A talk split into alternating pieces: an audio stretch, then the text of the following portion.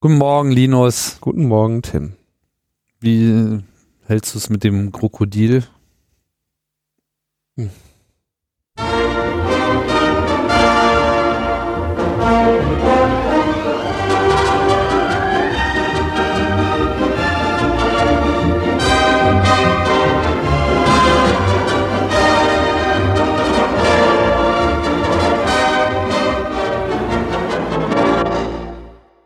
Ja, das Krokodil macht alle äh, verrückt und äh, entmutigt, allenthalben.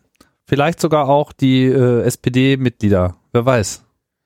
Wann äh, müssen die nochmal abstimmen? An welchem Tag ist das? Das müsste jetzt so die Tage, Tage. vonstatten gehen. War das nicht irgendein Dezember mit einer zweistelligen Zahl? Ja, jetzt wo du es sagst, Tagen? kann es sogar noch zwei Wochen dauern. Mhm. Ich, äh, da, da, da, da, da, mal gucken hier, ich habe ja so einen Artikel auf im Dezember. 6. Dezember, alle SPD-Mitglieder bekommen die Briefwahlunterlagen zugesandt. 9. Dezember, ein kleiner CDU-Parteitag soll in Berlin über den Vertrag abstimmen. 12. Dezember, Einsendeschluss. 14. September, äh, Stimmzettelauszählung. Dezember. Dezember, ja. Äh, und 17. Dezember, äh, sollten die SPD-Mitglieder für eine Koalition mit der Union stimmen, könnte der Bundestag Angela Merkel mit den Stimmen von Union und SPD erneut zur Bundeskanzlerin wählen. Ja? Also 14. Dezember ist die äh, Auszählung der Stimmen. Tja, die hoffen auf äh, schöne Weihnachten. 474.820 Genossen gibt's noch. Und an denen hängt es jetzt. 474.000. Ja, will man nicht meinen, ne? Wie viele da noch austreten müssen, bis da keiner mehr drin ist. Ja, die haben ursprünglich mal über eine Million gehabt, ne? Tja, die Zeiten sind vorbei und ich glaube jetzt auch nicht unbedingt, dass die aktuelle äh, Gemengelage dazu beiträgt, ihnen einen Mitgliederzuwachs äh, zu bescheren. Nee. Also, aber wie war das? realistisch, sie werden trotzdem Ja sagen, oder? Ach, Weil aus so einer einfachen Logik heraus mit, ja, wenn wir jetzt nicht Ja sagen zu diesem Kompromiss, dann äh, verlieren wir unseren Vorsitzenden, den wir gerade mit 96 Prozent oder so äh, wiedergewählt haben, weil die dann alle zurücktreten müssen. Und das ist ja ganz furchtbar und dann sind wir ja überhaupt zu nichts mehr äh, gut. So. Und wer soll denn dann Bundeskanzler werden?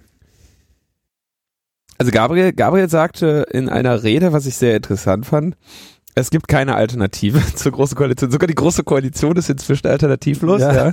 ähm, für ein rot-grün-rotes Bündnis müsse die Linke erst ihr Verhältnis zur SPD klären, was ja echt ein Witz ist, ja. Als wenn die Linke ihr Verhältnis zur SPD klären müsste. So, die SPD ist ja die, die die ganze Zeit auf die Linke einschlagen und ja. äh, versuchen da, naja, also gut.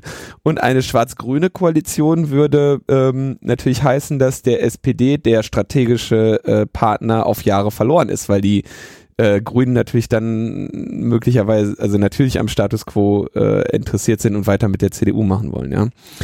Und außerdem sagt er, ja, Minderheitsregierung sieht er auch nicht. Und Neuwahlen würden die SPD finanziell und politisch äh, ruinieren. Warnt, wie sie übergabe. was willst du dazu noch sagen? Also jetzt sitzt, also wenn, wenn man schon aus, aus Geldmangel, also ich kann da, was soll ich da noch zu sagen? Ich weiß es nicht. Ich, ich, Kommen wir, komm, sollen wir uns mal mit dem Koalitionsvertrag kurz auseinandersetzen? Also ja, ich muss, ich, es ist wirklich absurd, ja. Ich meine, die einzige Partei, die irgendwie in allen Konstellationen äh, Regierungsbeteiligung hätte, außer jetzt vielleicht Schwarz-Grün. Ich weiß nicht, ob das überhaupt realistisch wäre. Also angenommen, die SPD würde jetzt Nein sagen. Glaubst du, dass die äh, Merkel nochmal bei den Grünen anrufen würde? Ich meine, die Grünen, die würden doch noch mehr zusammenbrechen unter so einer Koalition. Ich meine, jetzt in Hessen, da haben sie jetzt mal so ihr Testbett was sie da äh, ernsthaft starten wollen, was auch absurd ist, ja, also wirklich so die gerade die CDU Hessen so, ja, dieser dieser dieser dieser krasse äh, äh, Rechtsausleger, die auch wirklich die, immer die unsympathischsten Ministerpräsidenten hervorbringen, ja, die man sich nur irgendwie vorstellen kann. Und die dann irgendwie sogar noch mit so ausländerfeindlichen Sprüchen gegen diesen Chef von den Grünen irgendwie vorgegangen ist im, im Wahlkampf, also nicht in diesem, aber im letzten. Ja. Ja, die setzen sich jetzt irgendwie an einen Tisch und wollen eine Regierung machen. Das ist schon ein bisschen albern. Auf der anderen Seite kann ich das auch nur sehr begrüßen, weil das natürlich auch so eine Normalisierung ist, weil diese Selbstverständlichkeit, dass wenn jetzt irgendwie die beiden großen Parteien, ja, die ja im Prinzip auch so eigentlich so ein bisschen die Rolle der, der, der, der ewigen Antagonisten äh, stellen sollen. Ja, so nach dem Motto, entweder wir entscheiden uns für die Führung dieser Volkspartei oder wir entscheiden uns für die Führung jener Volkspartei. Ja. Und, und, und jetzt tun sie irgendwie so, ja, wir sind ja so durcheinander und wir können ja eigentlich nur zusammen. So. Ja, ihr seid irgendwie 80 Prozent. Ah, ist halt so. Das ist einfach, das weiß nicht, es funktioniert irgendwie nicht. Wir werden sehen, was die, äh, was die SPD-Mitglieder machen. Interessante, also es gibt ja auch viel Kritik an dieser, an diesem Mitgliederentscheid, ne, wo dann, wo dann gesagt wird, ey, Moment mal, ich habe hier Abgeordnete gewählt. Ähm, wieso haben da auf einmal irgendwelche Mitglieder was zu melden, ne? Na, weiß ich jetzt nicht, wie man das, äh, ähm, ob das jetzt eine Rolle spielt oder nicht. Ne? Das ist ja wie beim Piraten. Ja, genau. Also plötzlich können Parteimitglieder irgendwas sagen. Ich weiß, das ist ein, ist ein Argument. Ich wollte das nur kurz vorbringen. Also, naja, auf jeden Fall haben sie jetzt in den letzten Tagen ihren, ihren Koalitionsvertrag da ausgehandelt. Und ähm, ich muss jetzt dazu sagen, ich werde jetzt zwei, drei Sachen aus dem Ding noch kurz rauspicken. Ich habe aber jetzt irgendwie in den letzten Wochen, glaube ich, drei Entwürfe davon gelesen und bin selber jetzt einfach nur noch durcheinander, was wo drin steht und was nicht. Deswegen werde ich jetzt nur zwei Sachen ernsthaft behandeln und ansonsten schauen wir, ob das Ding überhaupt abgesegnet wird, bevor wir uns damit weiter auseinandersetzen. Ja, dann können wir immer noch anfangen zu weinen. In der Präambel, netzpolitisch sehr wichtig, das Internet und die digitalen Technologien sind heute unverzichtbar und Wachstumstreiber für unser Land. Damit jeder in unserem Land die Vorteile des schnellen Internets nutzen kann, wollen wir es bis 2018 flächendeckend in allen Teilen unseres Landes verfügbar machen. Netzneutralität sichern wir. In den Städten wollen wir außerdem die Voraussetzungen für kostenlose WLAN-Angebote schaffen. Wir wollen die Chancen auf Innovation, Fortschritt und neue Beschäftigung nutzen und Deutschland zum führenden digitalen Standort in Europa ausbauen. Wenige Seiten später äh, steht dann eigentlich drin so, ja, Vorratsdatenspeicherung, Richtlinie setzen wir um. Ne? Schön ohne Einschränkungen, sechs Monate Vorratsdatenspeicherung, herzlichen Glückwunsch. Und auf EU-Ebene werden wir uns dafür einsetzen, die Mindestspeicherfrist auf drei Monate herunterzufügen. Ja, das ist, das heißt, übersetzt so, es gibt sechs Monate Vorratsdatenspeicherung. Dann wird irgendein Hansel mal in, in, in, in Brüssel sagen, ja, könnte man nicht drei Monate machen, dann wird irgendeiner sagen nein und dann ist der Koalitionsvertrag erfüllt, weil man hat sich ja dafür eingesetzt. Ja. So viel zum Thema Vorratsdatenspeicherung. Äh, nicht überraschend, ähm, ja, ich frage mich einfach nur, was jetzt bitte dann eigentlich anders sein soll, als das, äh, womit äh, das Bundesverfassungsgericht die Vorratsdatenspeicherung bereits abgelehnt hat. Da bin ich ähm, mir relativ, also das weiß ich auch nicht, da lasse ich mich überraschen. Ich bin mir aber relativ sicher, dass die letzten Jahre nicht vergangen sind, ohne dass man sich darüber unterhalten hat. Da naja, werden die schon ihren Weg sich überlegt haben. Man könnte ja sagen, wenn es eigentlich mit der Entscheidung des Verfassungsgerichts auf Basis der aktuellen Verfassung nicht möglich ist, das durchzubringen und man fordert immer noch dasselbe. Man ist jetzt gerade eine große Koalition. Man hatte 80 Prozent, dann könnte man ja vielleicht mal die Verfassung ändern. Das, ich, also, weiß ich nicht, ob sie so weit gehen, aber ja, also. Ja, aber ich meine, das, ich dachte nicht, ich würde jetzt nicht so weit gehen zu sagen, es droht, aber es ist möglich. Ja. So.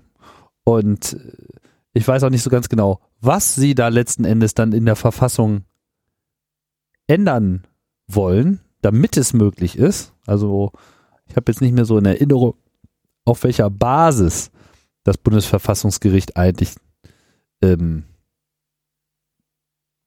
sozusagen zu dem Schluss gekommen ist, dass das nicht geht. So, aber unter Umständen wollen sie uns hier auch noch an die elementaren Freiheitsrechte und sozusagen äh, alles ein bisschen mit das Nähere regelt ein Bundesgesetz äh, zu pflastern. Wird mich nicht wundern. Ja.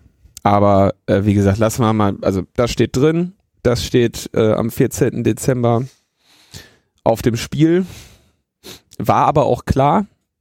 Ja. Schönen Gruß an alle, die sich über den Rauswurf der FDP so sehr gefreut haben. Das habe ich ja damals schon vor so im, im September oder wann das Wahlergebnis war, gesagt. Ist keine Überraschung. Ähm, toll, dass, dass die Zahl drei da überhaupt noch drin geblieben ist. Da kann sich die SPD jetzt wirklich richtig äh, stolz äh, n, n, was an, an die Brust heften. Tja, wer hat uns verraten? Die Vorratsdaten. Ähm, Netzneutralität haben wir letztendlich einen sehr interessanten Absatz, der sagt, der, der Erhalt des offenen und freien Internets, die Sicherung von Teilhabe, Meinungsvielfalt, Innovation und fairer Wettbewerb sind zentrale Ziele der digitalen Agenda. Der diskriminierungsfreie Transport aller Datenpakete im Internet ist die Grundlage dafür. Ja.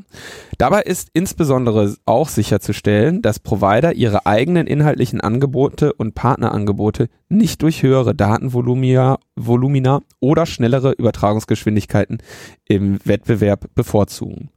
So, das klingt nach einer sehr vernünftigen ähm, Definition von Netzneutralität. Ähm, mhm. Aber was so, wie gesagt, immer noch, äh, also es könnte natürlich wieder so, sie reden da ja noch vom Internet und sie, inzwischen wird ja auch der Spin gefahren, dass Managed äh, Services eben kein Internet sind. Mhm. Und ähm, somit, da wäre also nach wie vor diese, diese Möglichkeit drin, das äh, zu umgehen. Und ähm, später findet sich dann noch der Satz, die Gewährleistung von Netzneutralität wird daher als eines der Regi Regulierungsziele im Telekommunikationsgesetz verbindlich verankert. Und die Koalition wird sich auch auf europäischer Ebene für die gesetzliche Verankerung von Netzneutralität einsetzen. Allerdings ist auch dieser Satz drin geblieben, dass, äh, dass man Einschränkungen im Voice-over-IP-Bereich gegen Bezahlung ermöglichen muss, was ja wiederum die genaue ähm, Verletzung von Netzneutralität sichert. Ich glaube, hier ist es noch zu früh, um da jetzt ein Urteil drüber zu fällen. Ja, lass uns abwarten, was sie da am Ende machen, und dann können wir sehen. Ja, uns wurde eine Netzneutralität versprochen, werden wir mal sehen, welche äh, wir dann am Ende bekommen. Was ich ähm, Niemand hat die Absicht, die Netzneutralität einzuschränken. Was, was ich sehr schön fand, also beim dritten Entwurf, da habe ich ja, da habe ich ja einen Kusselkopf gemacht, als der dann auf äh, Zeit Online live behandelt wurde. Was hast du gemacht? Ein Kusselkopf, also so, ne? kennst du Kusselkopf? Nee. Kusselkopf. Kusselkopf. Wie schreibt man das denn? Weiß ich nicht, keine Ahnung, ich habe es noch nie gehört. ich muss jetzt, Kusselkopf, das ist doch ein Wort. Oh. Seit wann? In welcher Gegend? Wo kommst du also eigentlich her? Normal, also es ist in der Tat, findet man da jetzt nicht so direkt einen Wikipedia-Eintrag zu. Eine, wie nennt man es? Eine Rolle vorwärts. Ah, doch hier. So. Eine Rolle beim Turnen. Kusselkopf. Kusselkopf. Purzelbaum. Ein Purzelbaum. Einen Purzelbaum habe ich geschlagen. Mhm. Denn da stand dann drin, wir werden die Weiterentwicklung von D-Mail dahingehend forcieren, dass bestehende Sicherheitslücken bei der Verschlüsselung geschlossen werden und dieses Angebot damit für die Bürgerinnen und Bürger ein geeignetes Mittel der Datenübertragung wird. Das heißt, nachdem ich zweimal in diesen Ausschüssen war, beide Male mir dann nachher im Fahrstuhl ungefähr gesagt wurde, ja, wir wissen ja, dass sie recht haben, aber ähm, wir machen das anders. Wir machen das anders. Steht am Ende im Koalitionsvertrag dokumentiert, dass es bestehende Sicherheitslücken bei D-Mail gibt. Ja, nachdem es ja drei Gesetze, nachdem drei Gesetze geschrieben wurden, wo drin stand, es gibt keine, folgendes ist keine Sicherheitslücke bei D-Mail, ja, so war ja, so war ja, so war das ja, ihr lacht. Und ähm, da habe ich gedacht, boah, das wäre jetzt ein ein ein ein später ein, eine eine späte Genugtuung, ja, so ich meine, ich hätte ich habe nie erwartet, dass ich da was ausrichte und wenn jetzt dieser Satz da geschrieben ist, weiß ich auch nicht, ob er auf mich zurückgeht, aber es äh, trotzdem wäre es natürlich irgendwie eine, eine schöne späte Genugtuung am Ende sagen zu können, hier äh, Der Koalitionsvertrag enthält auch eine sogenannte Linus Neumann Klausel. Äh, äh, äh, keine Ahnung, aber so ja, das haben wir, war ich ja auch nicht der Einzige. Ich war jetzt derjenige, der den das da dann am, am Ende nochmal in den Ausschüssen erklärt hat. Da, da musste man jetzt nicht ähm, besonders klug für sein. Um, okay, um, darf als unsicher bezeichnet werden, weil steht ja im Koalitionsvertrag, sage ich mal. Nein, nicht nur darf als unsicher bezeichnet werden, sondern steht bestehende Sicherheitslücken anerkannt, also wird anerkannt, dass das Ding Sicherheitslücken hat. Ja, aber ich meine, das ist das erste Mal, dass irgendwas anerkannt wird. So, also im Gesetz haben, waren sie nicht ja, bereit, es anzuerkennen. Ne, Moment, das war ja auch nur im dritten Entwurf. Im so. Finalen steht es nicht mehr drin. Ach so. das meine ich, das geht so hin und her. Okay, verstehe. Da steht jetzt nur noch irgendwie sowas drin wie äh, äh, zur Wahrung der technologischen Souveränität fördern wir den Einsatz national entwickelter IT-Sicherheitstechnologien bei den Bürgern und Bürgern, Bürgerinnen und Bürgern. Das war nie anders genau das äh, ist ja dieser D-Mail-Kram, ja, zu sagen, okay, wir machen eine nationale Sicherheitsstrategie. Und wenn, auch wenn sie von einer Firma äh, entwickelt wurde, die von der NSA äh, beauftragt wird. Naja, das ist ein anderes Thema. Ähm, da wird es dann beim Kongress wahrscheinlich noch einiges zu, zu erzählen geben. Mhm. Ähm, und selbst jetzt, das Spannende ist, dann waren dann natürlich so die, diese Bürgerrechtsthematik, die da jetzt nicht besonders äh, groß geschrieben wurde bei diesem Koalitionsvertrag, äh, war dann für natürlich die äh, einschlägigen Kommentatoren ein Thema. Interessant ist, dass auch die äh, der Koalitionsvertrag für die digitale Wirtschaft und Gesellschaft nicht der große Wurf ist, wie der Bitkom-Präsident Dieter Kempf ähm, sich äußert. Ähm, Nämlich, die vermissen hauptsächlich, dass ihnen zu wenig Förderung für den, für den Breitbandausbau zugesichert wurde. Sagen also, naja, wenn da steht, bis äh, 2018 soll überall Internet sein in, in, in, in guten Geschwindigkeiten, dann äh, wollen wir natürlich auch schöne äh, Subventionen dafür haben, dass wir das machen. Das steht da nicht drin und deswegen äh, wundern wir uns, wie die große Koalition das denn erreichen möchte, wenn sie uns nicht noch mehr Geld irgendwie gibt, um das auch zu tun, weil wir haben ja keinen Bock darauf, äh, Netzausbau zu betreiben. Ja, vielleicht könnte man ihnen einfach die Wegerechte entziehen und sie dem Staat übertragen. Ich habe keine Ahnung. Hm? Großprovider enteignen. Also lass uns mal abwarten, was äh, so passiert in Sachen ähm, GroKo. GroKo, ja, übrigens, ach, war dir aufgefallen, dass der, der, der Name GroKo-Deal ja jetzt diesen Koalitionsvertrag bezeichnet, na, aber Deal mit EA geschrieben. Ja. Ach, der GroKo-Deal. Der GroKo-Deal. Nee, ja. wo soll ich das gesehen haben? Ja, weiß ich nicht, Internet. Im Internet. Internet. Hm. Zeit online und so. Ich bin jetzt nicht drauf gekommen, da zu gucken. Warten wir mal ab, welches Unheil, äh, äh, für welches Unheil sich die, die SPD-Basis entscheidet und was dann am Ende dabei rauskommt. Ich finde es also Koalitionsverträge, ja, ne, kann man ja dann nachher sehen. Was, also da sieht man schon die Stoßrichtung. Am Ende äh, ist das Handeln der, der äh, Genossinnen, Genossen und, und Kameraden und Kameradinnen ja doch sehr viel durch das, das tagespolitische Geschehen bestimmt und dadurch, wann was opportun ist also werden wir mal sehen.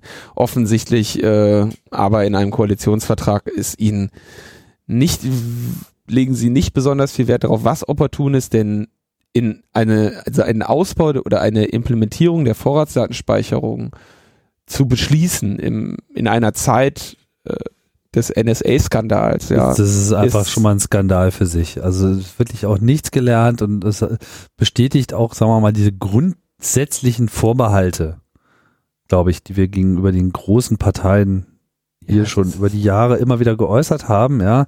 Es gibt ja dann immer wieder so diese, äh, wie soll ich sagen, sozial bewegten SPD-Mitglieder auch im Netz, die sind immer so, ja, man muss da ja auch mal drauf einwirken, das dauert alles seine Zeit und wartet mal ab und es wird schon gut und so, ja, und äh, Ergebnis nüscht.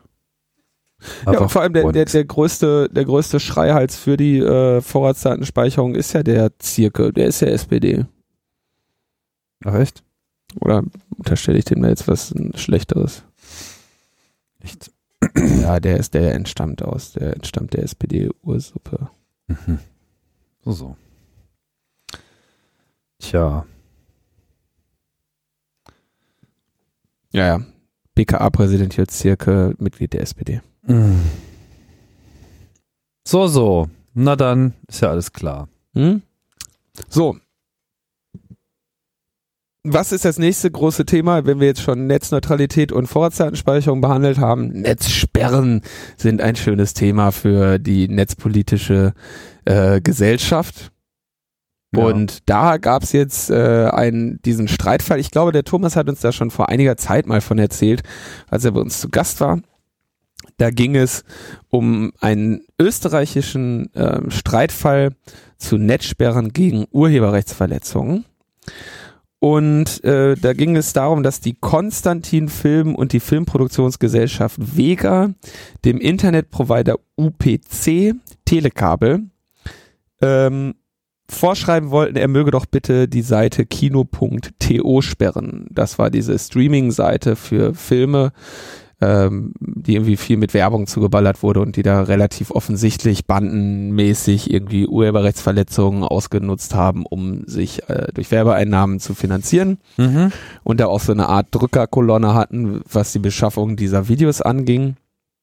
Ähm, deren Seite sollte gesperrt werden. Und äh, Konstantin und, und Vega bekamen in, in, Österreich in äh, zwei Instanzen Recht und der oberste Gerichtshof schob es dann an den EuGH und dessen Generalanwalt Pedro Cruz Villalon hat jetzt einen Schlussantrag zu dem Thema vorgelegt. Und üblicherweise folgt der Gerichtshof äh, in seiner Entscheidung den Ausführungen des Generalanwalts. Üblicherweise. Ja? Und der gute Generalanwalt Pedro sagt also, mh, hm, ja, ein Vermittler, in dem Fall der Internetprovider, dessen Dienste von einem Dritten, in dem Fall Kino.to, zur Verletzung des Urheberrechts genutzt werden. Mhm, das sei er von dem kann verhandelt, verlangt werden, dass er das verhindert. Ja? Dabei sei nicht erforderlich, dass der Zugangsanbieter mit dem eigentlichen Urheberrechtsverletzer eine direkte vertragliche Beziehung eingehe. Das heißt, grundsätzlich sind solche Sperren eine Möglichkeit, das Urheberrecht durchzusetzen, ist seine Ansicht. Mhm. Ähm, und dann sagt er, ja, ähm, da war es dann so ein bisschen komisch. Dann ging es darum, ja, die können ja umgehbar sein. Also sagen wir mal eine DNS-Sperre. Ne? Man sagt, man sagt, der, der DNS-Provider sagt nicht mehr, hinter welcher IP-Adresse kino.to liegt, aber jemand, der die IP-Adresse kennt, kann sich trotzdem noch dorthin verbinden.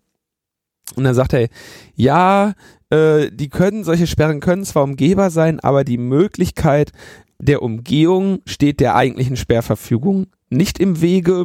Andererseits können ja dann auch die, äh, die Zugangsanbieter äh, zur Rechenschaft gezogen werden oder haften, wenn sie die um diese Sperre nicht, nicht lückenlos machen.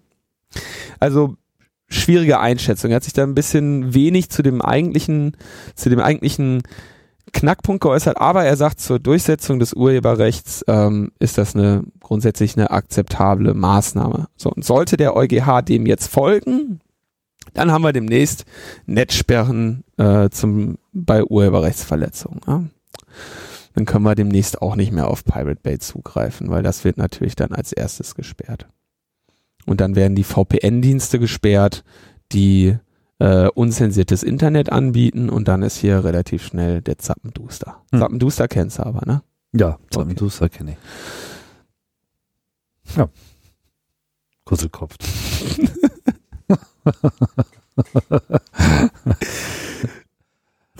Die NSA, von der NSA gab es natürlich auch wieder, wieder spannende Leaks in dieser Woche. Es ging dann um die Abteilung Tailored Access Operations.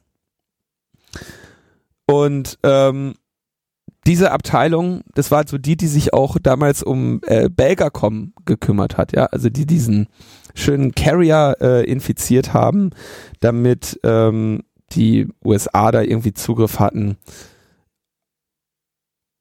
auf allen möglichen, auf alle mögliche Kommunikation. Und jetzt sind sie auch dabei, äh, das sozusagen über also jetzt, jetzt, jetzt sind neue Dokumente rausgekommen, die quasi dieses generelle Tailored Access Gebaren noch weiter in die Perspektive äh, rückt. Genau, denn offensichtlich haben sie das nicht nur bei Bel Belgacom gemacht, sondern bei ähm, ein paar mehr Computernetzwerken, Nämlich 50.000. So. 50.000 Computernetzwerke haben sie mit Schadsoftware infiltriert, um an nicht öffentliche Informationen zu gelangen. Wo genau steht da nicht drin? Die Auflistung wäre ja auch ein bisschen lang geworden. Aber man kann davon ausgehen, dass es sich dabei um so kommunikationsrelevante Systeme wie die von eben Carriern oder Telekom-Anbietern handelt. Also Baggercom scheint da die, eine gute Blaupause für die anderen 50.000 zu sein. Hm. Wer da wohl in Europa ähnliche Systeme hat. Also man kann sozusagen auch davon ausgehen, dass sie äh, also man kann zumindest davon ausgehen, dass sie alle größeren Provider auch direkt im Visier haben. Das war jetzt nicht Belgacom wegen Brüssel und EU besonders interessant, sondern es ist einfach eine generelle Strategie. Und es kann genauso gut, könnte genauso gut sein, dass sie auch Telekom angreifen, Vodafone angreifen, O2 angreifen, was auch immer. Oder eben auch sowas wie Colt oder Level 3 oder so, so wenn die sich nicht sowieso schon beugen. Also nur mal so ein paar Namen zu nennen, wo das ich mein, zu verteil, verteil doch überhaupt mal, verteil doch mal 50.000 Netzwerke auf größere die Länder der Erde. Ja, ich überlege auch gerade so, wie viele, wie viele große Unternehmen gibt es eigentlich in Deutschland? So im Sinne von wirklich relevant. Und wenn jetzt ein Computernetzwerk auch sowas wie das Computernetzwerk von der Zentrale von Daimler-Benz ist und dann haben die vielleicht noch so zehn Zentralen, dann bleibt einfach auch noch eine ganze Menge übrig äh, an Computernetzen, die man infiltrieren kann? Also ich denke mal, wenn du, wenn du, wenn du wirklich 50.000 infiltriert hast, ja, und ich weiß gar nicht, also die Anzahl der Länder der Erde ist, glaube ich, irgendwo 160 oder sowas? Nee, ist schon über 200. Oder? Ach nee, warte mal, du meinst jetzt, äh, nee, Entschuldigung, ich war jetzt gerade bei Sprachen. Ja, Sprachen gibt's mehr, aber ich meine, das war irgendwie so eine, äh, ich finde, das in Wikipedia sind die leider nicht, ähm, nummeriert. Ich meine, das ist so grob 193. Oh, 193 so. Das heißt, ähm, so, jetzt kommt aber die Milchmädchenrechnung. Na, wieso? Also ähm, über 250 pro Land wären das. Wenn man jetzt, und das sind natürlich in anderen Ländern mehr, ja. Aber das heißt, wenn du da jetzt wirklich nur irgendwie die, wenn du da die DAX, DAX 100 Unternehmen Deutschlands nehmen würdest, und annimmst, okay, die sind schon mal, dann hättest du, nur wenn der Schnitt gewahrt ist und Deutschland kein übermäßiges Ziel ist, sondern nur seinen Anteil bekommt, noch 150 frei. Hättest du noch 150 frei, ja. Also mhm. der, unter der unter der Annahme, dass jedes DAX-Unternehmen nur ein Netzwerk hat, was ja nicht stimmt, weil sie haben ganz viele. Aber so die Hausnummer ist auf jeden Fall. Äh, und das heißt ehrlich. ja auch haben infiltriert, nicht wollen. Wollen infiltriert haben. Ja. Also die sind überall. Völliger Irrsinn. Völliger Irrsinn. Man kann von einer entfesselten Überwachung sprechen. Oh. Ja, so sieht das nämlich aus. Und was machen sie dann? Ai, dann gucken sie, wer irgendwie bei, bei Zielpersonen gucken sie, was die sich denn für Pornos anschauen, um die eventuell irgendwie zu diskreditieren. Ja, Kompromat sammeln, warum ja, auch nicht. Ja. Kann immer helfen. Und ähm, dann tauchte auch noch auf, sehr, sehr äh, elegant von den Jungs, äh, der Vierjahresplan von 2012. So, so richtig schön formuliert mit Vision, Mission und Werten, in denen sich das die NSA fast schon so als eine Art Dienstleister äh, zu verstehen scheint. Ähm, und dieser, dieser Vierjahresplan wurde, wurde sehr ausführlich äh, auch diskutiert in den, in den äh, Kolumnen und, und, und Kommentaren, deswegen will ich da jetzt gar nicht so lange drauf eingehen. Letztendlich steht da natürlich nur drin, äh, höher, besser, weiter. Ne? Sascha Lobo hat dann ein bisschen auch viel darüber geschrieben, dass wie sie sich da halt offensichtlich echt so als Konzern oder als, als Unternehmen wahrnehmen. Das ist eine interessante Perspektive da auch. Mhm.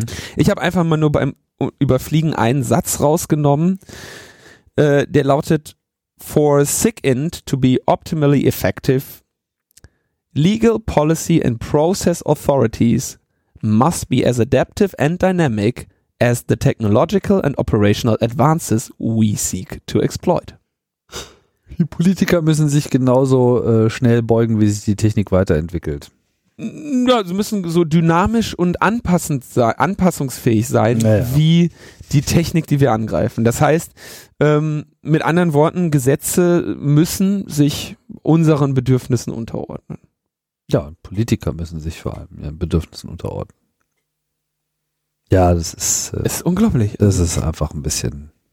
Also dieser, dieser, dieser Vierjahresplan lässt da tief blicken. Es ist, glaube ich, kaum noch, also weniger eine, eine netzpolitische als auch eine, als auch wirklich eine, eine kulturelle Frage, wie überhaupt sowas zustande kommen kann. Das ist ein sehr interessanter Einblick, wie so ein Laden halt von innen denkt, ja. Und dass sie da nämlich schon längst natürlich über alles hinaus sind. Da, die stehen da auch nicht mehr auf, äh, äh, morgens gehen zur Arbeit und sagen, ach spannend, jetzt wieder Kampf gegen den Terror. Nein, Bullshit. Bullshit. Die, die, die, die interne Kultur ist da eine ganz andere. Und das war ja auch schon immer klar. Ja, aber das, das, das dokumentiert dieses, ähm, dieser, dieser Vierjahresplan sehr schön. Kann man mal reinschauen. Tja. Nächstes Thema nochmal, das habe ich nur ganz kurz nochmal mit reingenommen. Ich wollte das nur, das war eine kleine Meldung, die ich eigentlich nur mal mit aufnehmen wollte. Und zwar hatte äh, Clemens ja schon in der, in der vorletzten Folge von dem Border Gateway Protocol gesprochen. Also das, wo sich, mit dem sich die bei die verschiedenen autonomen Systeme untereinander ähm, äh, mitteilen, wer wen wie gut erreichen kann. Es funktioniert ungefähr so. Also zwei Netz, Subnetze, Internets, zwei autonome Systeme sind irgendwie miteinander verbunden und die glauben sich gegenseitig, was, wie gut ihre Routen sind. Also wenn mhm. ich jetzt beispielsweise mit mit ähm, mit fünf Ländern mit fünf verschiedenen autonomen Systemen verbunden bin, dann kann jedes davon mir sagen, ey, pass mal auf, äh, dieser IP-Adressbereich hier, ne, der ist genau bei mir, das ist nur ein Hops von mir. Super. Da komm, kommst du über mich sehr schnell hin. Ja, oder der sagt, ja, so, und dann sagt ein anderer, von mir aus sind das so fünf Hops, kann ich dir anbieten. Mhm. Ja? Und ähm, man, das, man entscheidet sich dann so für den kürzesten Weg. So, so weist sich das einfach, ähm, also so, so nivelliert sich dieses Routing relativ automatisch, ja? dass man einfach so, man muss da nicht mehr statisch irgendwie sagen, zu Google gehe ich über dieses Netz, weil das die Netze teilen mir dynamisch mit, wie gut sie gerade was anderes erreichen. Da gab es schon ähm, vor Jahren so einen Fall, als einmal für eine für einen gewissen Zeitraum äh, China, äh, glaube ich, ungefähr gesagt hat über dieses Protokoll an alle seine Interconnects gesagt hat, übrigens, alles, wo ihr hin wollt, steht bei mir. Und dann ging einfach mal so der Welttraffic für aller Traffic der Welt für acht Minuten durch China. Und äh, wenn du sowas, ähm, sowas passiert manchmal durch eine Fehlkonfiguration und dann hast du natürlich so ein, so ein sofort dieses, dieser, dieser Teil des Netzes ist natürlich dann platt, weil da alles reingeht und äh, sich dann da ist einfach dann äh, Schicht. China war das? Ich meine, das war China gewesen. Ja, vor, das sind ein paar Jahre her, drei, vier Jahre her. War und auch das, irgendwas mit Türkei oder Pakistan. Da komme ich gleich zu, ah, genau. Okay. Das ist die nächste hm. Geschichte. So. Und ähm, das Interessante ist also, weil man eben davon ausgeht, dass eine Route zu announcen, die man nicht wirklich erfüllen kann, ähm, weder im Interesse des Anbieters ist, noch im Interesse der anderen, gibt es in diesem Border Gateway Protokoll erstmal keine, keinen Sicherheitsmechanismus, der das überprüft. Das heißt, wenn ich das announce, kriege ich das auch. Und das hat ähm, Pakistan mal vor ungefähr zwei Jahren, haben die gesagt, ach, ähm, wir wollen äh, YouTube sperren. Wir announcen jetzt hier einfach an einer Stelle YouTube Hop 0. Ja, also so, bei uns geht's echt sehr, sehr schnell und sehr gut zu YouTube. Und dann war YouTube in Pakistan äh, gesperrt. Äh, beziehungsweise wurde dann geblackholed, ja, so wie der Clemens das auch vor zwei Wochen erzählt hatte. Das heißt, alle YouTube-Requests gingen dorthin, obwohl YouTube erreichbar war und der quasi eine bessere Route dahin angeboten hat als jeder andere, dann aber die IP-Pakete einfach versenkt hat. Äh, was er aber nicht bedacht hatte, war, dass alle, die jetzt da dranhängen und sehen, ey, Pakistan ähm, null Hops bis Google oder so, ne? Äh, bis, bis YouTube. Ähm, dann ist es durch mich ja ein Hop. Dann sage ich das jetzt mal meinen Freunden, dass wenn sie zu YouTube wollen, sie nur bei mir lang müssen. Und so propagierte sich diese Information dass, Park, dass in Pakistan auf einmal YouTube ist durch das gesamte Internet und führte dazu, dass irgendwann äh, in weiten Teilen der Welt ähm, YouTube dann nicht erreichbar war, weil sich die ganzen autonomen Systeme diese Route Alle wollten dann diesen geilen, super schnellen YouTube-Server in Pakistan. genau. Mhm. So, also so vereinfacht gesprochen, ne, technische Details jetzt äh, ver verschönt. Und das, das sind so die, die bekannten, die bekannteren interessanten Fälle an Manipulationen mit dem Border Gateway Protokoll. Insgesamt interessiert sich da aber wohl kaum jemand drüber, kaum jemand dafür, solange alles funktioniert. Ja, vor allem solange das auch so im Wesentlichen von so gestandenen Admins mit äh, Berufsethos äh, durchgeführt wird. Ja, so Amsix und äh, solche Orte. Äh, wo es um das eigentliche Ziel geht, das, das Internet zu optimieren. Aber das Problem hier ist vermutlich, kannst du das ja gleich nochmal ausfüllen, ein Problem, was wir eigentlich durch die Bank in der gesamten technischen Entwicklung der Kommunikationstechnik äh, in den letzten 30, 40 Jahren sehen. Nämlich, dass einfach ein, also viele Aspekte werden bedacht. Stabilität, Zuverlässigkeit, Flexibilität, Preis, Dauer, alles, ja. Aber Misstrauen ist in diesen technischen Protokollen selten drin, ja. Telefon, ja klar, der User äh, muss sich authentifizieren, das Netz muss sich nicht authentifizieren. Wunderbare Abhörmöglichkeit. Äh, äh, Im ja. 2G-Netz. WLANs, ja, du buchst dich in ein WLAN ein, was Telekom heißt und denkst irgendwie, ja, hier, das ist ja bestimmt ein Telekom-Hotspot und dann schicke ich da mal meinen Login und so. Ja, kann halt irgendwas sein und so weiter. Also immer wieder dieses selbe Problem, vor allem, dass sich Netze eben nicht richtig authentifizieren, darüber dann aber doch sehr vertrauensvolle Kommunikation stattfindet. Und hier ist es halt eben auch dieser Austausch über die Internetinfrastruktur. Ja, klar, da weiß man natürlich schon, mit wem man redet, aber das, was da eben ausgehandelt wird, so sind ja erstmal alles nur Behauptungen, die äh, auch gehalten werden müssen der dieser WLAN-Angriff, also beide äh, dieser WLAN-Angriff funktioniert, glaube ich, nun nur bei WEP-Netzwerken, aber äh, bei WPA sollte das nicht mehr funktionieren. Wieso? Weil ich äh, vorsichtig jetzt, ich glaube, weil bei WPA das ein Pre-Shared Key ist, den die also beide Instanzen als gewusst voraussetzen und nutzen und deshalb niemals wirklich verraten. Also die WLAN-Anmeldung bei WPA ist nicht, dass du sagst, hallo, hier ist mein Kennwort, folgendes, ich möchte rein, sondern dass du schon verschlüsselt mit diesem Schlüssel sagst, hallo, ich möchte rein. Ich rede einfach von offenen Netzen, die einfach irgendwie heißen. Ach so, offenes Netz. Ja, ja, ja klar. so ein Telekom-Hotspot, der, der, da brauchst du ja kein Passwort, um da reinzukommen, sondern Passwörter so, gibst du dann danach äh, ein. Ja klar, du klappst halt deinen Rechner irgendwo auf, oh, hier ist ja ein WLAN.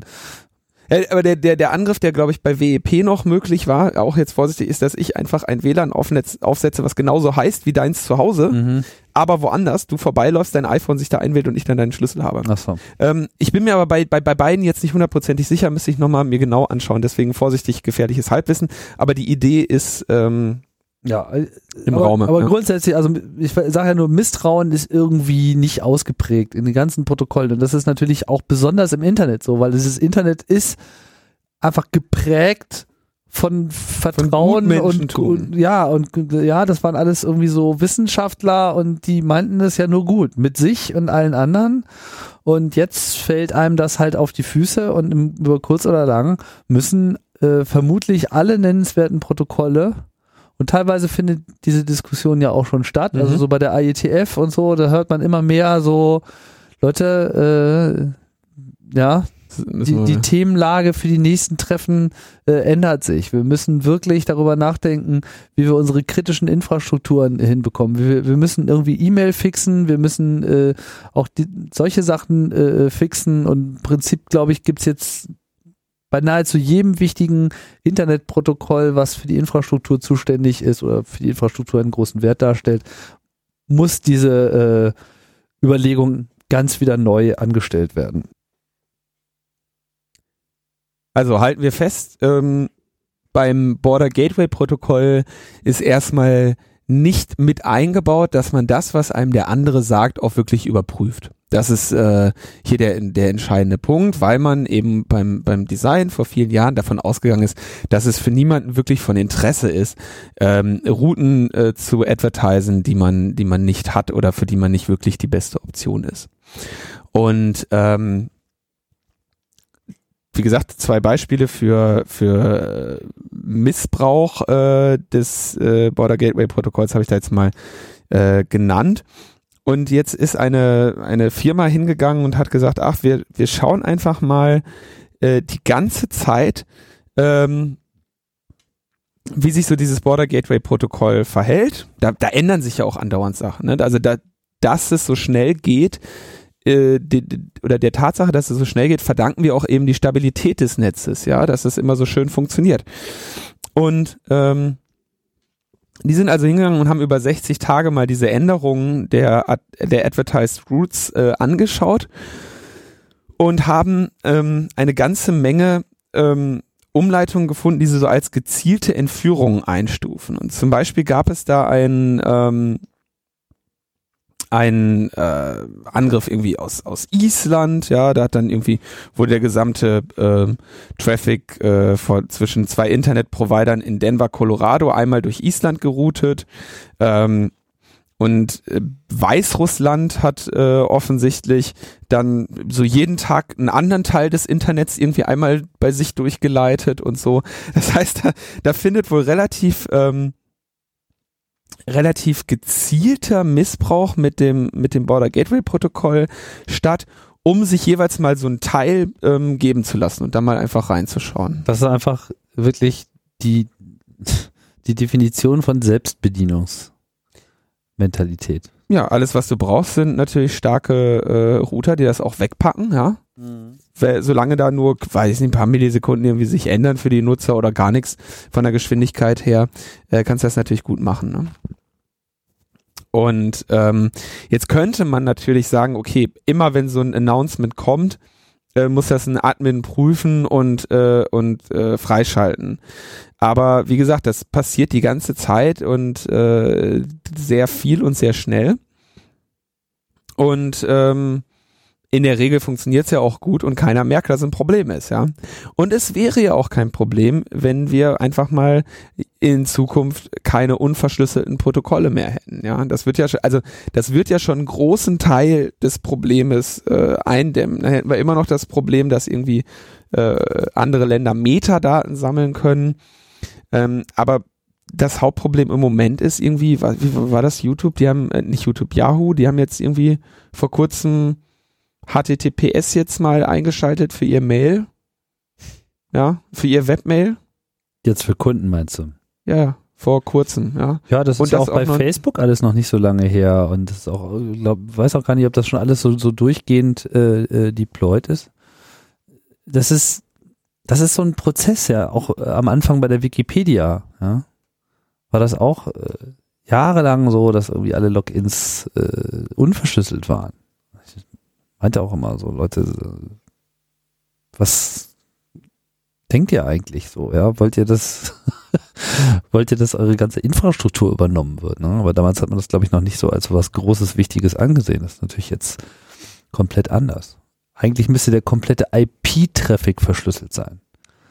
Ja, ja. Also, ja, also es sollte einfach keine, ja, vielleicht auch schon auf dem Layer. Also vielleicht jetzt nicht im, im Detail, aber das, das ja, was, das ist auch genau das Ding. Ich meine, in dem Moment, wo man halt so BGP äh, äh, spricht, dass es quasi dann nur so ein Tunneling ist, ja, kann ja, kann ja gerne Weißrussland dann den kompletten Traffic bei sich durchtunneln, den komplett verschlüsselten, so viel genau, Spaß. Genau, das ist ja. halt für sie nicht mehr interessant. Äh, und dann wird das eben auch so nicht mehr stattfinden. Ja, da muss noch so einiges geschehen da muss noch, da, muss noch eine Menge geschehen. Und wie gesagt, also ich, ich denke, das ist inzwischen die Lehre, die ich auch schon öfter hier mal wiederholt habe, so eine unverschlüsselte Verbindung sollte man einfach heute nicht mehr eingehen, egal was man tut. Ja, also ähm, wie gesagt, es geht dabei nicht nur um das Risiko des Abhörens. Also ich meine, könnte sich jetzt so sagen, ja, ich meine, wenn ich auf eine öffentliche Seite wie Spiegel Online gehe, dann ähm, ist es vernachlässigbar, äh, welche Artikel ich da lese, denn auf dieser Seite gibt es irgendwie nichts, was, was nicht öffentlich ist, außer vielleicht der Kommentare, die ich dahin poste und der Passwörter, die ich nutze, um mich da zu identifizieren.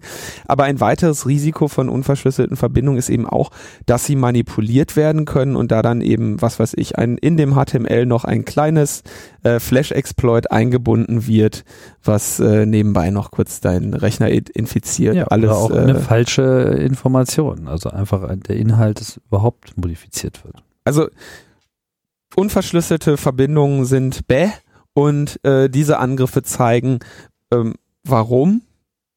Und natürlich äh, wird dann immer, wenn, wenn das dann auffliegt, dann sagt man, ja, tut uns leid, der Praktikant, der äh, musste das jetzt auch mal lernen mit dem BGP und da hat er echt, also da haben wir echt lange gebraucht, bis wir gemerkt haben, dass der ähm, dass er den, was er da für einen Fehler macht. Bei China übrigens, als der Vorfall von China war vor ein paar Jahren, ähm, da hat man das eher interpretiert, also da war eigentlich die Welt erstaunt, dass China das gepackt hat, diesen ganzen Traffic ähm, zu routen. Mhm. Da hat man das eher als so eine Art ähm, Lasttest. Machtdemonstration oder Lasttest gesehen, dass äh, China also sagte so, hier, ja. Also so, so wie so ein Atomwaffentest, den man ja auch als, als Großmacht äh, anscheinend irgendwie alle paar Jahre mal machen äh, muss. Test, das könnte sich die große Koalition dann auch gleich mal äh, sozusagen als Benchmark in ihre Netzausbaupläne äh, reinmachen. Wenn wir acht Minuten lang den kompletten Internet-Traffic überleben, dann äh, ich weiß nicht, ob es bei China der gesamte war, aber für einen weiten Teil. Ne? Ja, also, warum die Sachen Brötchen backen? Ne? Hm, hm, Router mal testen, muss ja auch mal warm werden. Ja, genau. Der Nachbrenner, der hier steht. also so viel nochmal zu, zu, den, zu den Routen. Ne? Wie gesagt, man mhm. könnte das um, äh, man könnte das äh, festschreiben und sagen, okay, wir lassen bestimmte Routen nicht mehr vom BGP ändern. Äh, oder wir setzen da jemanden hin, der das alles, der immer auf OK klickt den ganzen Tag. Das wird nichts ändern. Oder es hätte geringes äh, Wahrscheinlichkeit, dass sich da was ändern würde. Fand ich nur mal ganz interessant. Aber äh, wir müssen uns ja alle keine Sorgen machen über Überwachung, weil die UNO jetzt äh, demnächst mit einem umfangreichen und zielgerichteten Du-Du-Du der Weltöffentlichkeit gegenübertreten wird, sagen wird, ihr riecht ja alle nach Lulu und stinkt und äh, kommt mal klar. Ähm, Deutschland ist schuld. Ja, Deutschland hat das, hat das angeleiert. Da hat Deutschland mal richtig, richtig ähm, richtig was richtig, bewegt. Richtig was gerissen? Ja, vielleicht hat sogar Herr Westerwelle mitgemacht. Ich weiß nicht genau. Ich glaube, dass die noch nicht äh, jetzt verabschiedet wurde, sondern erst nächsten Dienstag. Vielleicht wurde sie auch schon. Ähm, Nee, die wurde, glaube ich, noch nicht äh, Soll, angenommen, also aber nicht. sie ist auf jeden Fall schon ordentlich entschärft worden. Also diese Initiative von Deutschland und Brasilien, genau. die halt darauf zielte, äh, diese ganze Überwachung äh, zu äh, ächten, die ist jetzt so weit abgemildert worden, dass da halt auf jeden Fall auch keine Länder genannt werden, die ja. das irgendwie naja, tun es, würden. Und ähm, es ist eine eine Initiat eine eine Resolution gegen internationale Abhör- und Spähaktionen von der UNO, von der UNO-Vollversammlung, mhm. die anders als der UNO-Sicherheitsrat überhaupt gar kein Druckmittel hat, diese ähm, Sanktionen zu äh, erzwingen äh, diese, diese Resolution zu erzwingen. Sie kann nur ächten. Also es ist quasi ein, ein Blatt Papier ohne jegliche San Sanktionsmöglichkeit, sondern sagt einfach nur, das finden wir nicht gut, wenn das gemacht wird. Das verstößt gegen diese Resolution. Und dann kann man, die Sanktion ist, man kann dann sagen, dass es gegen diese Resolution verstößt. Ja. So, wenn man seine kleinen Kinder irgendwie vom Spiel mit dem Feuer abhalten wollen, mit, also wenn, wenn du das ja nicht sofort aufhörst, dann finde ich das nicht gut. Genau dann findet Mama das nicht gut. Mhm. Und ähm, in der Resolution wird weder die USA noch die NSA namentlich genannt. Das ist, ich meine, ja. und sie hat drei Seiten, knapp drei Seiten. Äh, und in denen festgestellt wird, Menschenrechte gelten online ebenso wie offline. Und unrechtmäßige oder willkürliche Überwachungsmaßnahmen ähm, können äh, verletzt werden. Ach so, können, können diese Menschenrechte verletzen, ja, innerstaatlich und extraterritorial. Ähm, und alle Staaten werden doch freundlich gebeten, ihre Rechtslage dementsprechend zu überprüfen. Das werden sie bestimmt tun. Ich merke schon, wie sie äh, wie sie emsig äh, sich an die Arbeit machen. Da haben Deutschland und Brasilien mal richtig ihre Muskeln gezeigt. Genau, da fällt mir wieder dieses großartige Titanic-Poster aus den 80er Jahren ein. Mit dem Titel Unglaublich, Bonn rettet den Wald. Und dann so ein Foto von dem Wald, an dem so ein gelbes Schild ist, genau, Waldsterben verboten, die Bundesregierung. Ja, ja so ist es jetzt so ein bisschen auch irgendwie so Bonn, äh, Berlin rettet die Freiheit, ne? Überwachung verboten. Ja, danke. Danke, vielen Dank. Haben wir sonst noch irgendwas Spannendes? Ja, denke schon. Wirklich? Ja, also ich würde, das ist jetzt eher so Chronisten Pflicht, Pflicht, der ich da nachkommen möchte. So heißt es in dieser Woche, äh, wird da viel drüber gesprochen, über ähm, Forschungsprogramme deutscher Universitäten, die äh, relativ direkt gefördert werden vom amerikanischen Militär oder seinen, äh, seinen Zulieferern. Und das sind teilweise deutsche Unis, die diese Friedensklausel haben und sagen, wir machen nur äh, friedliche Forschung. Mhm. Und ähm, da wird sich dann auch gerne damit rausgeredet, ja, äh, wir machen ja hier nur wissenschaftliche Grundlagenforschung. Und äh, die ist ja dann der für die Allgemeinheit oder so, ne? Also das äh, zeigt mal noch, was hier also es ist gerade Thema. Ich habe mich da jetzt nicht großartig mit auseinandergesetzt. Ähm, ich lese das mit Interesse und bin da auch nicht. Ähm, es ist jetzt nicht ein genuin netzpolitisches Thema, aber ich wollte es doch mal erwähnen, weil das halt in diesem ganzen Überwachungs- und Militarisierungskomplex äh, ja dann doch auch eine Rolle spielt. Ja, und jetzt auch gerade heute wieder getitelt wird über die äh, Drohnen, äh, die dann da offensichtlich aus der deutschen Air Force Basis Rammstein äh, gesteuert werden. Da haben wir also nochmal eine, eine ganz andere Dimension, ähm, die ich glaube hier nicht vertieft werden kann leider, aber auch nicht unerwähnt bleiben sollte. Ja, also das, da muss ich, meine, was mir bei den Berichten jetzt nicht ganz klar geworden ist, ist es wirklich explizit, sind es wirklich explizit von der NSA vergebene äh, Forschungsaufträge? Militär. Bitte? Militär. Also from the guys who brought you the Internet sozusagen. So, ja. Ich meine, Internet ist ja auch mal vom äh, Militär gestartet worden, da kann man jetzt immer schön hin und her argumentieren. Ja, das ist, äh, man muss sich schon immer fragen, wenn jemand Geld gibt, warum tut er das? So. Und ich glaube jetzt nicht unbedingt, dass das so das primäre Ziel des amerikanischen Verteidigungsministeriums ist, die Forschungslandschaft in Deutschland zu stärken. Ich halte also nicht primär, ja. Sekundär würde ich das noch nicht mal ausschließen, ja. Aber da muss man äh, sich auf jeden Fall Gedanken zu machen. Gut. Letzte Chronistenpflicht für heute es den Kongress hinweisen. Ja, auf den Kongress hinweisen. Ich denke, das kann man jetzt mal machen. Ja, haben ähm, wir gestern in der Freakshow auch schon sehr ausführlich getan. Da war ich nicht dabei. So ausführlich müssen wir das aber auch nicht machen, weil dann würden wir nochmal die ganze Sendung dranhängen. Also, der äh, Kongress äh, beginnt in etwas. Der Chaos Communication Kongress des Chaos Computer Club. Der Chaos Communication Kongress des Communication Camps Clubs, der, des Chaos Computer Clubs. Ähm, wenn du es richtig schön verpeilt sagen willst, sagst du Computer Chaos Club. Das ist so etwas, was ich Chaoten sehr oft aus dem Computer Club. Die Chaoten aus dem Computer Club, genau. Die Chaoten versammeln sich in Hamburg am 27, ab vom 27. bis zum 30. Dezember äh, diesen Jahres äh, im Kongresszentrum. Ähm, das wird glaube, also nicht nur, weil es der 30. ist, sicherlich ein, ein sehr fulminanter Kongress. Ich möchte da, äh, oder ich werde da in der, denke ich mal, in den, in den kommenden Sendungen auch nochmal auf das äh, Programm im Bereich, im politischen Bereich ähm, hinweisen, an dessen Auswahl ich äh, beteiligt war haben wir, glaube ich, sehr, äh, eine sehr gute, ein sehr, ein überragendes Angebot auf jeden Fall gehabt an, an Vorträgen, von denen wir dann leider gezwungen waren, nur eine kleine Auswahl. Die schlechtesten äh, zu wählen, ja. Was ist, das ist ja wohl eine Frechheit. Nein, also, äh, Witze. Nein, ihr nee, werdet sicherlich ordentlich bemüht haben. Du kannst vielleicht auch kurz was dazu sagen. Also äh, der 30C3 unterscheidet sich ja auf vielen Ebenen äh, vom letzten. Finde ich, ja, also da tut sich so einiges, räumliche Ausdehnung etc. Pipapo, also es war zwar letztes Jahr schon ein großer Sprung, aber dieses Jahr ist ja, äh, kommt ja nochmal was dazu. Aber es ist auch inhaltlich organisatorisch neu aufgestellt gewesen, als das jetzt erstmalig es nicht ein Content-Team gab, was das gesamte Programm beschlossen hat, was immer zu viel Reibereien äh, führte bei so nicht artverwandten Themenbereichen. Genau. Und dieses Mal wurde es, ich weiß gar nicht, in wie viele Teile aufgespalten? Fünf. fünf? Es, es, das, also das mhm. Programm wurde in, in fünf Tracks unterteilt vorher. Also es wurden einfach fünf Tracks, man konnte seine Einreichung einem der fünf Tracks zuordnen.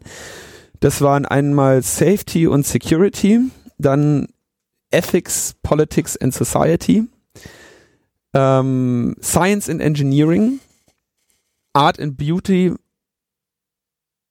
und Crafting and Making. Ja. Mhm. Und ähm, die Einreichung, dann wurde schon, dann kam, gab es weit über 300 Einreichungen, glaube ich, insgesamt, die sich etwas ungleichmäßig auf diese äh, auf diese verschiedenen Bereiche verteilten. Die Zahlen würden mich ja mal interessieren. Security und ähm, Politics hatten jeweils um die 130. Genaue Zahlen habe ich jetzt nicht im Kopf, aber so die Hausnummer war um die 130. Also die prozentuale Verteilung. Also hm? äh, kann ich dir kann ich dir gerne mal zeigen. Vielleicht mal was für die nächste Woche. Hm?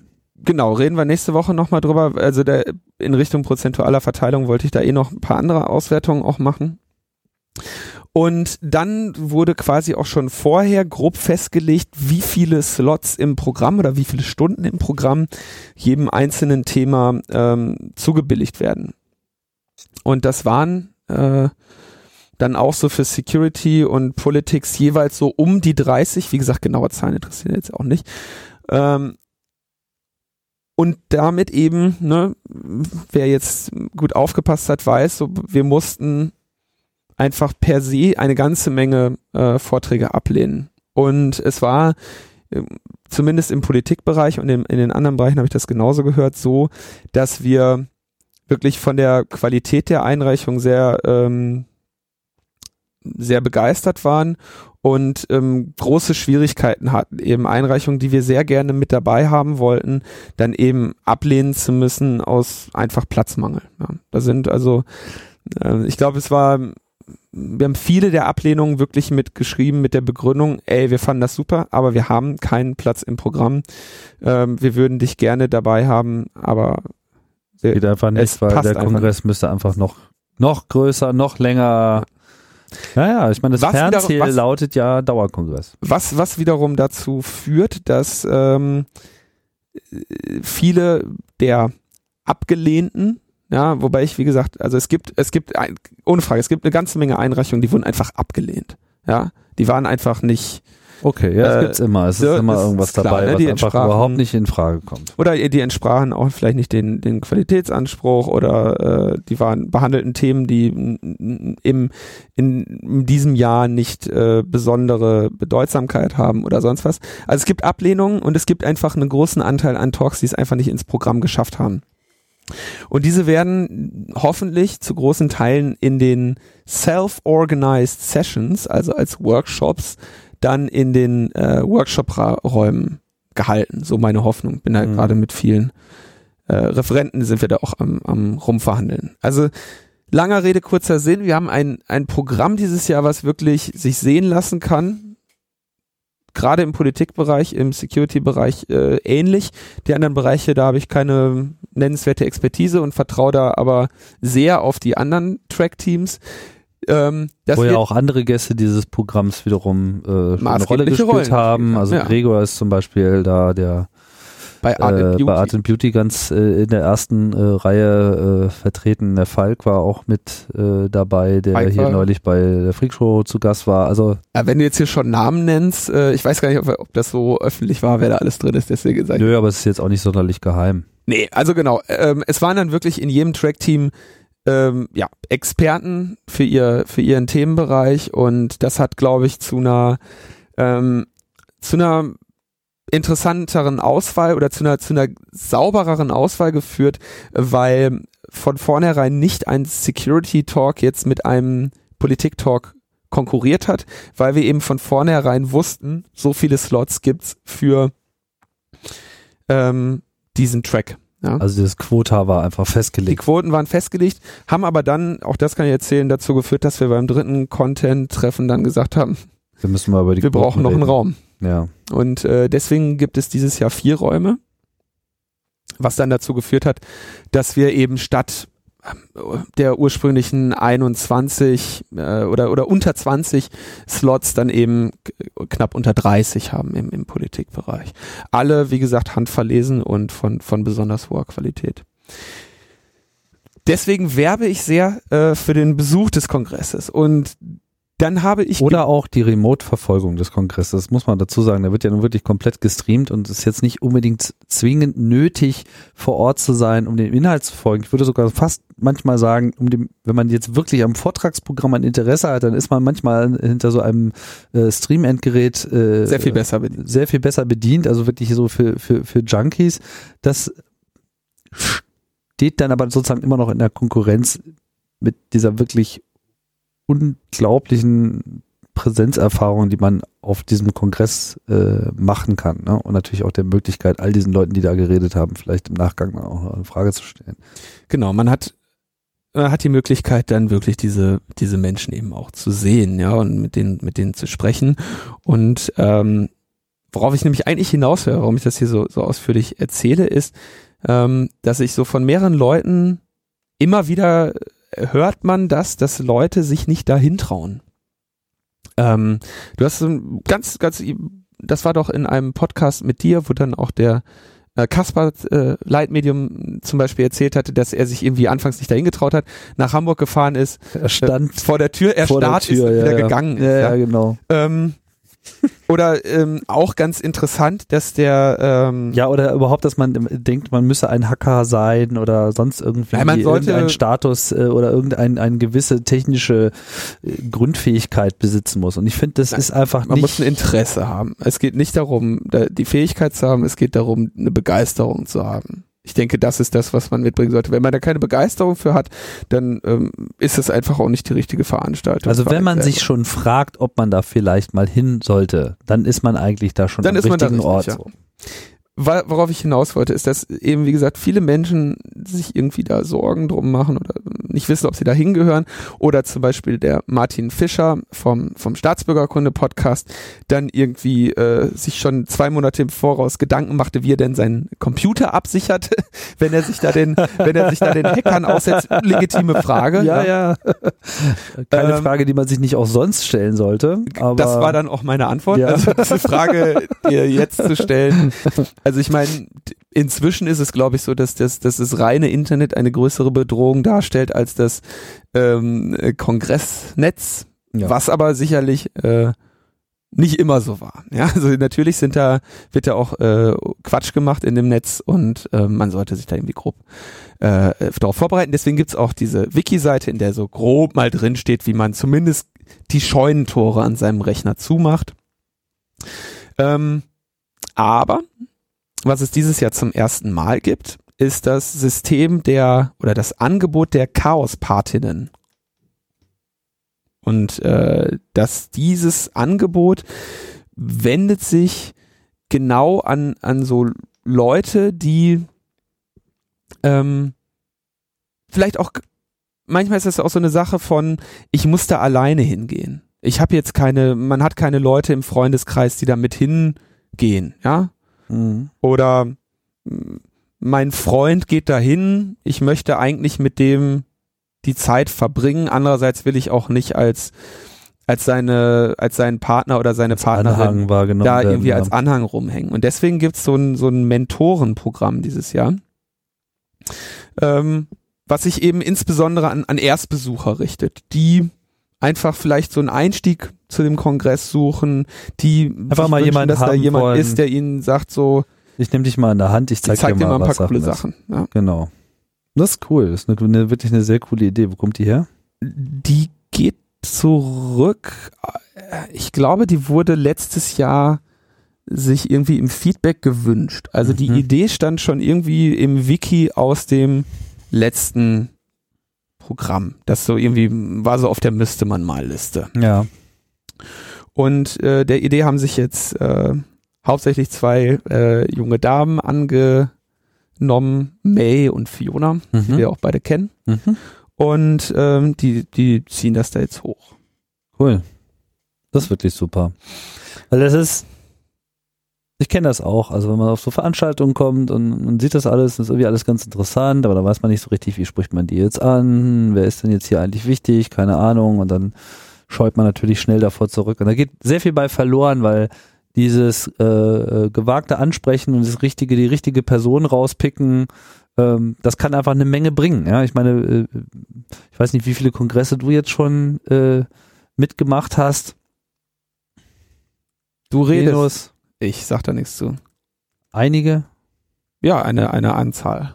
eine Anzahl. Na, aber sagen wir mal so, du hast auch Einstellig. genug, äh, genug Erfahrung mit dem Kongress gesammelt, dass wenn du da jetzt so hinkommst, dass du, sagen wir mal, so für so die ähm, wesentlichen Dauerbrenner äh, des Kongresses, also so diese Gruppen, die immer da sind, da hast du auch schon in etwa ein Gespür dafür, wer jetzt so die Personen sind, die man da ansprechen wollen würde, um mal die richtige Information zu bekommen, wie denn jetzt irgendwas gemacht ist dieses Jahr.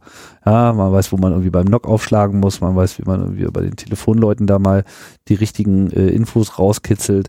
So, das ist einfach so eine Erfahrungssache. Und wenn man die eben äh, so weitergegeben bekommt und auch, sagen wir mal, sich dann diese Patinnen äh, Ja, ich glaube, schnell da reinarbeiten und man weiß immer schon so, ah, da wird mal wieder jemand es geht doch nicht darum, es ist geht, super. Äh, genau, es geht eigentlich darum, diesen Einstieg zu finden und einfach, also ich, ich glaube, dass, dass, ich glaube jetzt nicht, dass das irgendwie ein System wird, wo, wo einfach die ganze Leute, die ganze Zeit nur Leute in Fünfergruppen Händchen halten, Nein, nein, nein. da durchgeführt werden. Es geht einfach darum, so, ihr kommt da an, da ist jemand für euch bei Fragen. Der zeigt euch ein paar coole Sachen, lässt Genau. euch in Ruhe und wenn ihr Fragen habt, ist er, ist er für euch da, ja. So Reiseführer.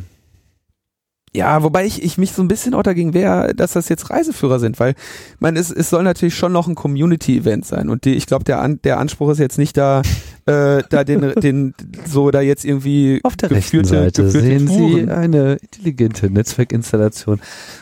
Hier werden die Bits Hand verlesen. Nein, sowas, sowas natürlich nicht. Also es soll, es richtet sich an Leute, die natürlich auch schon ein äh, genuines Interesse an dieser Community haben und Mhm. nicht irgendwie an ähm, Ja, es ist, äh, es ist wirklich super. Ich mag So, den Gedanken. Dieses System gibt's und wer sich dazu berufen fühlt, da zum Beispiel auch mitzumachen als Pate äh, oder als Patin, ist natürlich herzlich aufgerufen, das zu tun. Und Ja, das äh, wendet sich jetzt vor allem, sagen wir mal, auch an die Leute, die schon einfach den Kongress kennen. Also die einfach die, die Strukturen da kennen, die, äh, ja, also die sich zwar auch jedes Jahr erstmal wieder an das neue Raumlayout gewöhnen müssen, aber die, die in etwa wissen, wie äh, das tickt. Ja, und die sagen können, hier, guck mal, ich zeig dir mal, wie hier irgendwie das Engel äh, Subsystem vor sich das hin pulsiert. Sowas ist einfach echt super interessant, so ein bisschen auch so ein, so ein Backstage-Blick äh, äh, Blick auf äh, den Kongress zu werfen, ja. Also nicht, äh, wir sitzen heute mal eine halbe Stunde am Tisch der Projektleitung, aber so einfach begreiflich machen, wie dieser Organismus arbeitet. Das, das muss super spannend sein, weiß ich nicht. Mal gucken. Vielleicht habe ich auch noch Zeit über. genau, also wer, wer da, wer das, wer das, wer das Projekt das. unterstützen muss, jetzt haben wir lange genug dafür geworben. Ja, haben wir. Jetzt werbe ich für meine. Vorträge. Oh. Ich werde äh, auch einen Vortrag halten beim Kongress. Und ich werde auch einen Workshop machen und ich werde auch noch bei einem noch einem Vortrag mit dabei sein. Hm. Also eins mehr als ich. Ja, äh, es gibt einen einmal den Vortrag mit dem wohlklingenden Namen Bullshit Made in Germany Mhm. und dann den äh, CCC Jahresrückblick, den ich dieses Jahr wahrscheinlich mitgestalten werde Mhm. und äh, dann noch eine kleine Sache so zu GSM Hacking, die ich dann im Workshop eher wahrscheinlich machen werde als im Vortrag. Supi. Ja, also Freunde, äh, gebt euch einen Ruck, kommt dahin. Bis jetzt hat es, glaube ich, nie jemand bereut und dieses äh, Patinnen-System äh, wird euch da ein, ein geschmeidiges, äh, ein geschmeidiges Abdriften äh, in das Leben mm, erleichtern, indem ihr jedes Jahr schon vorher wisst, dass ihr vom 27. bis 30. nicht zur Verfügung steht für irgendwas außer den Kongress der Chaoten aus dem Computerclub. Genau, und ich mach, ich äh, werde eine Assembly einberufen. Podlove Assembly. Das Podlove Assembly wird Genau. podcasten mit Zuschauern. Genau, das ist dann das Sendezentrum. Also das Podlove Assembly ist halt auch wirklich jetzt so Hacking, ne? Also hier geht's wirklich um, Wie letztes Jahr. nee, eben nicht so wie letztes Jahr. Weil letztes Jahr hatten wir das nicht. Also es gab nicht so du hast doch den explizit. Erik da die ganze Zeit geknechtet. Der hat doch da 100.000 Zeilen Code produziert. Willst du nicht erzählen, dass das nicht... Es hieß nicht offiziell Podlove Assembly, es Okay. war vielleicht eine Beta-Version davon, aber äh, diesmal ist das Peitschenknallen deutlich äh, organisierter. Ja? Stimmen Sie mit ein in den Takt der Arbeit. Nein, nein. Äh, das soll halt einfach so ein Treffpunkt sein für ähm, auch für Podcaster vor allem, die halt dort äh, andocken sollen und das soll halt so ein, ein, ein Space rund um diese ganze Szene äh, sein und Radio machen, selber aufnehmen am Tisch, äh, dem Live-Event folgen und eben auch die Hackerei, all das zusammen soll da äh, wirken. Und ich plane auch noch einen Workshop dazu zu machen. Ja, und ansonsten bin ich nur für die Eröffnung zuständig.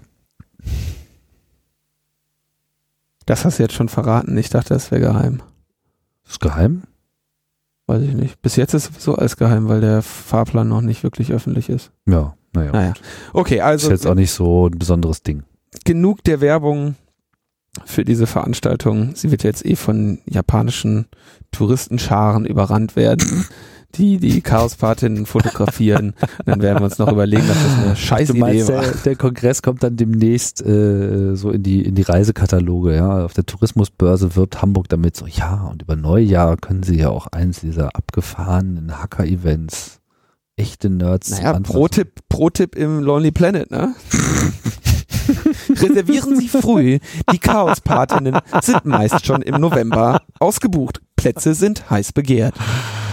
Oh Mann. Gut, Okay, Zeit für uns hier äh, ans Ende zu kommen. Findest du nicht auch? Ja, total, schon längst. So, auf Ja. Wiederhören. Ja, tschüss, war. So, Feierabend.